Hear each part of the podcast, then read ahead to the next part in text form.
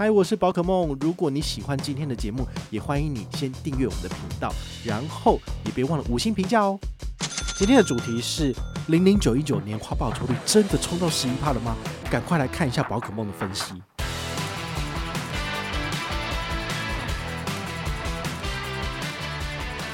你跟银行贷款两千万。那算三十年期啊，三十年期大家压力比较没那么大。但是如果你现在三十五岁的话，你就要还到六十五岁了。嗨，我是宝可梦，欢迎回到宝可梦卡好。今天来跟大家聊一下这个投资理财的部分。还记得我们在三个月前跟大家介绍过零零九一九哈，这个群益的这个高息 ETF 吗？好，如果你有印象的话，你就会知道说它的配息率高达十一趴哈。那它上一季配的是零点五四，这一季呢？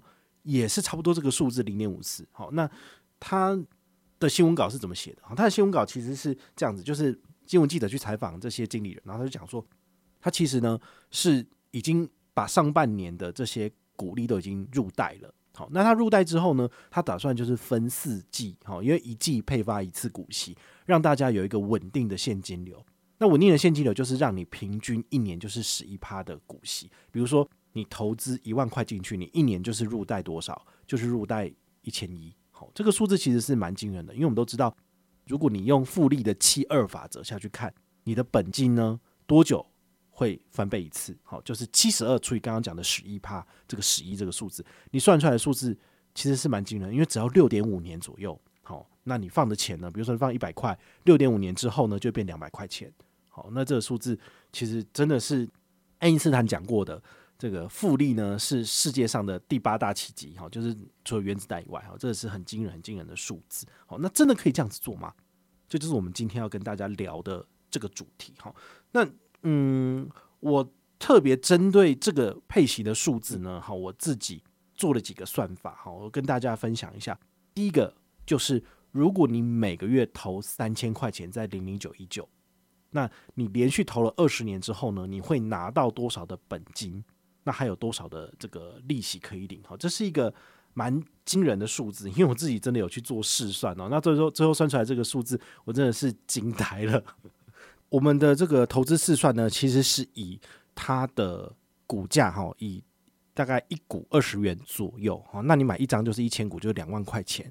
好，以这个数字，然后它的配息率就固定锁在零点五四下去算啊。那你一个月投三千，一年是不是就投三万六？那三万六可以买到几张呢？好，算过了，就是你除以两万，大概就是一点八张。那一点八张一年可以拿到多少配息呢？就是一点八，然后再乘以这个零点五四，再乘以一千，算出来的数字其实就是三千八百八十八元。好，那这三千八百八十八元可以买多少呢？就是股息再投资的部分，你就是再除以一张就两万意思。好，那算出来就是零点一九四。那你每每个月，好，就是因为它每一季这样做嘛，我们就是以一年来去算的话。连续操作股息再投资，然后每个月固定扣三千块这件事情下去，你到第二十年的部分，你投资的本金就会是七十二万。好，你就算一下就知道，一个月是三千，那一年就三点六万，乘以二十就是七十二万。那七十二万你可以买到几张呢？如果你一口气买下去的话，大概就是三十六张左右吧。但是呢，你透过这种复利，好，每年股息再投资，股息再投资，你最后算出来的结果，好，你可以看一下我们下面资讯栏。我们有这个完整的文章，好，那还有图表的部分，算出来是一百二十五张，诶，哇，这个一百二十五张，这个数字其实是很惊人的，因为跟你原本一口气买的三十六张比起来，整整多了七八十张的部分，好，这个数字其实就很厉害。那最后呢，从第二十一年开始，如果你都没有要再买了，那你靠它直接产生的这个股利是多少？因为你这个一百二十五张，每年就是固定领。二十七万零三百零九元的利息，那你除以十二个月，等于是每个月替自己加薪两万两千五，诶，这个很惊人呢。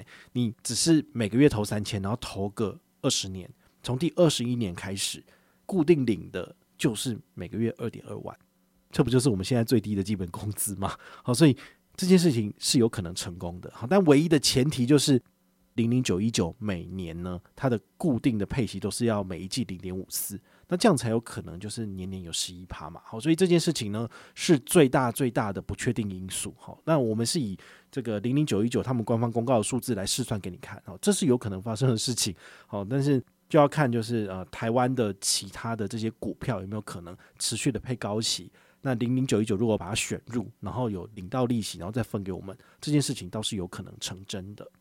那第二个案例就是，如果我有一百万，我单笔投进去之后呢，我每年继续就是鼓励再投资，我就不再放其他钱了。好，就是领到的股息再把它就是以那个领股的方式买进去，我这样子多久我的本金会翻一倍？好，刚刚有算过了，就是如果你是七十二除以十一的话呢，你大概。不到七年哈，六点五年就会翻一倍哈。那我这一次呢，也特别就是用数字好，用表格去跑。那我发现，诶，的确真的是这个数字诶。好，简单解说给你听哦，就是你一百万的话呢，你可以买几张？以一张两万块钱来算，就是五十张左右。好，那一年配息多少呢？就是五十再乘以零点五四乘以一千嘛。好，算出来就是十万八千元的配息。那十万八千元配息，如果你要再投资可以买几张呢？你再除以两万，就是五点四张。好，那每一年呢，都持续的把你的股息拿来买，好，这样子连续执行了七年。你在第八年之后呢，你的本金一样，哦，就是以一百万来讲的话，你的张数累积到多少？答案是一百零二张。你想想看，你在第一年才五十张而已，但是在第七年却已经有一百零二张，这不就是翻一倍的意思吗？等于是你把它卖掉。你大概就两百万，所以呢，这个数字其实真的让我有点吓一跳哦。但如果你从第七年开始都没有打算要再把它投进去了，那你每年可以领的股息是多少？就是二十二万一千四百一十二元。好，那二十二万一千四百一十二元除以十二个月，等于是每个月固定替自己加薪一万八千四百五十一元哦。这个数字也是蛮惊人的哈。所以我觉得，如果你有固定的收入，那你每个月就是定期定额三千，好，这个是机会很高，可以让你就是有固定的配息。那另外一个就是，如果你有本金一百万，但你不知道买什么的，好，那你考虑这个标的把钱放进去之后呢，在刚刚讲的前提就是，呃，年配息十一趴的情况之下，它的确是可以产生这么强大的现金流，哦，对。但是呢，它还是有很多的不确定因素，这刚刚就跟你讲，所以你还是要特别的去注意这样子。好，那再来。第三个例子呢，我想要跟大家聊，就是如果你未来要买房子，那你买房子的时候呢，你是不是需要缴房贷这件事情？缴房贷这会让你非常非常大的压力。那你有没有可能透过零零九一九所产生的这些呃报酬或者是现金股利的部分，帮你支付你的利息？这样你是不是轻松很多？哦，我个人算一算之后，我觉得。似乎是有机会，好，那我们就来简单的就是跟大家做个解说哈。第三个案例呢，就是你跟银行借款一千万，然后是二十年期来还的话，你一个月要还银行多少利息？简单算一下，我用将来银行的这个房贷试算服务，那以借款金额一千万，二十年期利率。找最低的二点零六趴算出来的话呢，你一个月呢要还五零八七三元，好，就是一个月要还五万多块钱，好，那如果你真的觉得很有压力，自己赚的钱没有那么多，那你可能要买更便宜的房子。这个一千万你可以贷到的，可能就是那种呃中古屋，可能也不见得有电梯，哈，你可能就是只有楼梯可以爬的啦，好，所以这个呢，你就是自己再看看，好，那零零九一九要。买到多少才有可能产生每个月五万块左右的金流给你呢？好，我们来算一下哈，这个一张零零九一九一年可以配四次嘛？那每一次呃配五百四十元，就零点五四，好，所以一年的收入大概是两千一百六。那房贷每个月缴五零八七三元的话呢，你一年大概要乘以多少？乘以十二，算出来数字是六十一万零四百七十六元。好，所以你这两项除一下，好，这个六一零四七六除以二一六零元，好，算出来的数字是。两百八十二点六张，好，我们取个整数好了，就是以三百张左右的零零九一九，你每一年产生的利息就可以 cover 你的房贷利息了哈。所以三百张很难吗？就一张两万块来讲，你就是要准备六百万来买哦，也是有点困难。但是呢，如果你有记录我们刚刚的这个所谓的复利七二法则的话呢，你只要花六点五年左右的时间，你就可以让你的一百五十张零零九一九翻倍变成三百张。哦，那你只要准备的本金大概就是三百万，然后等七年让它变成六百张之后呢，你就可以用它所产生的现金流来支付你的房贷利息。哦，这样讲当然是有很多很多的假设都排除了啊，比如说房子未来是不是越来越贵？你等这七年的期间是不是一千万就变两千万了？好，或者是通膨每年两趴算上去，也许你要准备的钱就不只是一千万，而是一千五百万。那买房子的话呢，你还是需要投期款。那一千万的房子的话，你大概要准备两百到三百万的投期款才有可能去申请。好，所以它还是需要很多很多钱的。哈，不是说你准备了三百张的零零九一九，你就可以完全的就是 cover 你的利息。这件事情倒还是有点困难。但是呢，这样子的算法可以让你稍微有一丝丝的希望，就是由这个股票市场里面的钱呢，来帮你支付利息。然后这听起来是感觉是蛮 promising 的哈。那第四个例子就是。可能比较符合大家的平常会买房子的金额，也就是说，你跟银行贷款两千万，好，那算三十年期，好，三十年期大家压力比较没那么大。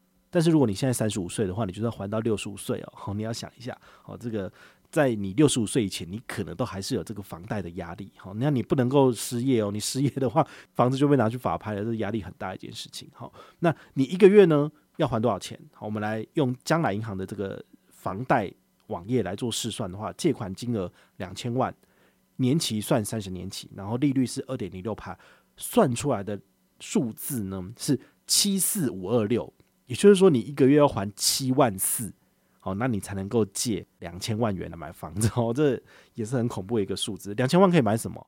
就是电梯大楼，可能就是有管理员这一种，对，但是呢，它就要两千万，还不是新屋哦。你新屋的话，可能要两千五到三千万。好，现在这个房子真的是贵得非常的靠北，而且你要注意哦，如果你不小心踩雷，你买到了八不推建商他们自己就是随便弄的其他的牌照，哦，你根本不知道他是八不推，你已经尽力避免了，结果你还是买到了漏水屋，你这怎么办？你要把你的房子弄到好吗？那去告建商吗？对不对？你都还要还那么多房贷了，你还有时间去搞这些有的没的吗？好，所以请大家呢要特别注意哦，就是买房子这件事情真的。需要花很多时间去做功课，这可能是你这一生中最贵最贵的一个商品。那你不要随随便便就买了，你觉得这件事情是非常非常愚蠢的。所以请大家还是要好好的做功课，最后呢再来决定就是买房子，然后怎么去付贷款，然后这还是最重要的核心呐。好，那我们来算一下，就是你大概需要多少零零九一九才有可能帮你支付，用零零九一九的利息帮你支付房贷利息这样子。好，我们来算一下。一张零零九一九一年呢，可以配息四次，所以每一次五百四十元，好，算起来大概就是一年是两千一百六十元的这个利息的收入。那房贷金额刚刚讲过了，一个月要缴七四五二六元，好贵哦。一年需要缴多少？乘以十二，算出来是八十九万四千三百一十二元，哇，接近九十万元。好，那你需要准备的张数呢？除一下你就知道了，八九四三一二除以二一六零，算出来的数字是四百一十四张。哇，这个数字也是蛮惊人的哈。那你要准备多少钱才能买到四百一十四张？你一张两万块来讲，你就要准备八百万，八百二十八万才能够拿到。零零九要太夸张了哈。那你可不可以透过复利的技巧，让你就是呃本金少一点，然后等七年之后就可以拿到四百一十四张？可以，你只要先买两百零七张，然后呢等七年，好持续的做复利哦。你就可以拿到四百多张了。这四百多张接下来产生的利息，就可以让你就是免付房贷三十年哈。这听起来当然都是非常的美好哦。但是呢，我觉得你还是要准备更多更多的资金，你才有可能启动这个金钱的游戏。但是呢，它绝对不是不可能的，而是有机会的哈。那因为可能的风险就是，诶，会不会零零九一九在未来它配息没有办法有十一趴，而是十趴或九趴？那你的数字呢，就必须抓得更多。你的利息才能够产生的更多，好，所以这是它中间的风险的部分啊，所以请大家还是要准备非常非常充足的资金，然后才有可能来启动这样子的游戏。好，用以上的这四个计算的利息的这个范例，你就会知道说，其实十一趴的这种标的真的是非常非常的呃稀有。我们都知道，像零零五六，它的平均利率是多少？好像是四到五趴嘛。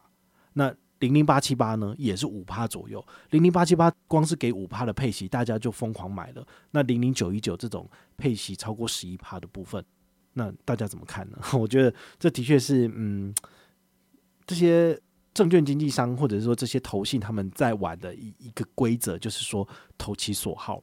消费者喜欢的是这种高配息的 ETF，他就尽量去产生这样子的商品来满足你的需求。但是它有没有盲点呢？我觉得还是要提醒大家哦，就是我们今天这期节目中所举的例子都是官方公告的数字，那我再拿出来做进一步推算的结果。我当然没有办法跟你保证说未来十年、二十年、三十年都是有十一趴的配息，连零零八七八都不敢讲了，更何况是零零九一九。所以这个部分呢，大家还是要持一个嗯比较保守的心态来去做这个数字上的检核。但以我自己的经验来讲，我上次买了十张的零零九一九，那我拿到的配息就是五千四，因为一张给五百四嘛。所以对于我来讲，我觉得诶，真的有拿到有入袋了。那甚至我把这五千四再拿去买零股。好，就是买大概呃，因为两万块一张，所以五千块大概只能够买四分之一张，就是对多买两百五十股左右。好，那这两百五十股呢，会在这一次的配息再多给我一点点，其实它就有达到所谓复利的效果了。但是我的观察，我说可以，不见得代表你就可以。所以这个东西呢是非常非常的主观，而且你需要花时间去做研究的。你可以听很多很多人的介绍，有些人会说零零九一九是好的，有些人说零零九一九有缺点是不好的。这些东西你都应该要经过自己大脑的思考，再来决定要不要买。好，那我之前讲说你可以小买一张啊，所以很多人呢就是诶简单先买一张，那买一张之后呢诶赚了五百次，好开心哦。但是那时候他们就会觉得说，哎呀，早知道。我就买个十张嘛，我又不是没有钱，对不对？一张两万块，十张也不过才二十万而已，对不对？那我可以赚个五千四，真的很爽诶。对，但是呢，它不是保证每一年都可以配到十一趴，所以这个数字呢，都是这些呃投信他们计算出来公告的。好，所以呢，要等到它正式公告的时候才真的有。如果它哪一天呢不是零点五四，跑到零点三，那你要怎么办？这个你都要自己想清楚哦。对，那再来。第二个你要去思考的盲点就是说，不需要去重压单一的 ETF。好，我已经讲过很多次了，我自己的投资哲学就是，我希望把钱放到全市场，那全市场的所有的公司、所有的股票来替我赚钱，这是最简单的。但因为现在消费者喜欢的就是高配息的 ETF，所以很多的。这个投信机构他们所推出来的都是所谓的高配息的东西，那这个高配息的东西有没有风险？当然是有风险的，因为它是经过人为的筛选而去选出高配息，然后来给你。好，所以呢，这个部分呢，我觉得大家就还要自己去思考，说这个东西是不是适合你。那如果你真的很想要买，但是又不想重压，你要怎么做？你可以考虑使用八十二十法则，比如说我现在的投资金额有来到三百万。那我是不是可以把两百四十万放在全市场指数型的 ETF 上面？那剩下的六十万我可以随便买，比如说我就可以买二十万在零零八七八，二十万在零零五六，二十万在零零九一九。诶，这样子的配息是不是可以达成？就是因为它这三档都是计配息，那刚好零零五六是这个，比如说是一四七十，那零零八七八是二五八十一，那刚好零零九一九是三六九十二。你是是每个月都可以领到一笔配息？对你来讲，它可能就是一个诶，操作起来很有趣，让你每个月都有利息进账，然后你就可以创建一个你每个月都有零花钱的这个投资结构。我觉得也是一个很不错的做法。所以你必须要去根据你自己喜欢的配息的属性，然后来决定你自己的投资的这些标的。好，所以我就不会很明确的跟你讲说，你就一定要买零零九一九，没有，那随便你，我根本就不在乎。对于我来讲的话，就是。偶尔放点小钱玩玩，有点像赌博一样哈。吃脚的老虎机，钱投下去有没有赚钱不知道，但是偶尔有个大奖出来，诶，十一趴，我就觉得很开心了哈。所以这是我自己的投资哲学跟投资理念。我大部分的钱呢，还是会放在全市场的 ETF 里面，因为在这些 ETF 里面的钱呢，让我确保每年呢经济成长率跟我的投资报酬率是相符的。那其他的部分的话呢，就再说了哈。所以我有点小钱，有五万、十万拿来玩，我觉得这都是无伤大雅的。但是呢。我真正的退休金、退休本金的部分，我还是放在全市场的 ETF 里面。然后，对我来讲，这是比较保险的事情。希望今天跟大家介绍的零零九一九呢，好，它的第二次的配型呢，能够让大家有多一点的认识跟了解。好，要不要买，买不买都不关我的事情，随便你。但如果你要买的话呢，请你就是先想清楚再来下单。下单的话呢，请你选择就是盘中零股交易一块钱，或者是整股交易最低只收一块钱的这一种哈。像我自己很常用的就是星光证券，然后永丰金证券，或者是国泰综合证券，或者是星光 OU 的这个好富投，其实都是不错的。好，那你们有兴趣的话呢，可以参考我们下面的资讯栏，都有更进一步的介绍，你就可以来开户使用喽。那如果你有任何的问题或任何的想法，也欢迎你就是到粉丝页私讯我，好，或者是留言，好，或者是抖内都可以，好，我们有看到的话呢，都会在做节目跟大家回报哦。我是宝可梦，我们下一个见，拜拜。